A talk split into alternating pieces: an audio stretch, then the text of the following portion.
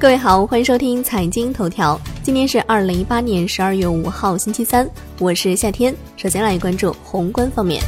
央行公告，十二月四号不开展逆回购操作，续刷空窗期时长新高。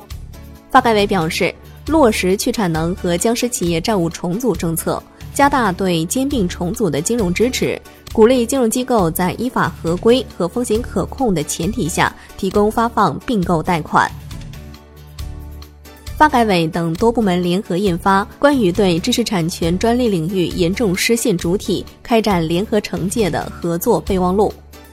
来关注国内股市，沪指收涨百分之零点四二，最终报收在两千六百六十五点九六点；深圳成指涨百分之零点一九，创业板指涨百分之零点四三，两市缩量成交三千三百亿元。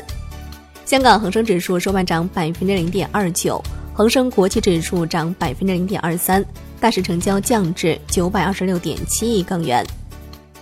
发改委等三十八部门联合发文，在股票、可转换债券发行及非上市公众公司重大资产重组审核当中，将失信信息作为参考。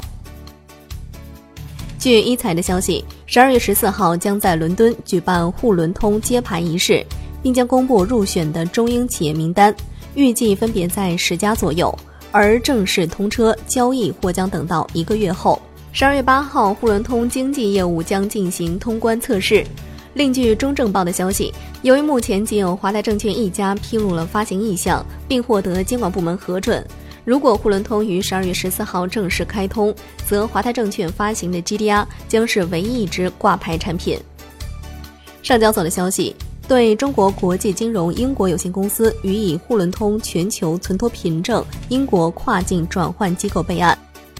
据上证报报道，上交所相关部门负责人表示，近期有部分嫌疑账户组在个别小市值重组概念股票上再度活跃，导致相关股价暴涨暴跌，甚至出现天地板的极端行情，相关投资者损失惨重。针对上述情形，已启动违法违规线索核查流程，发现线索将立即上报证监会查处。上交所将坚决打击以炒作之名行操纵之实的违法违规行为。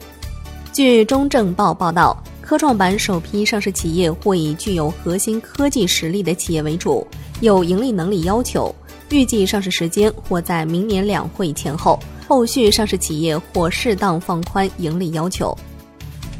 海外方面，欧元区各政府同意进行货币改革。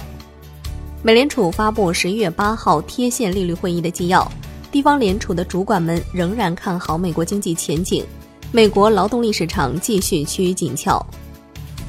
来关注国际股市，道指暴跌百分之三点一，纳指跌百分之三点八，标普五百指数跌百分之三点二四，中概股多数收跌。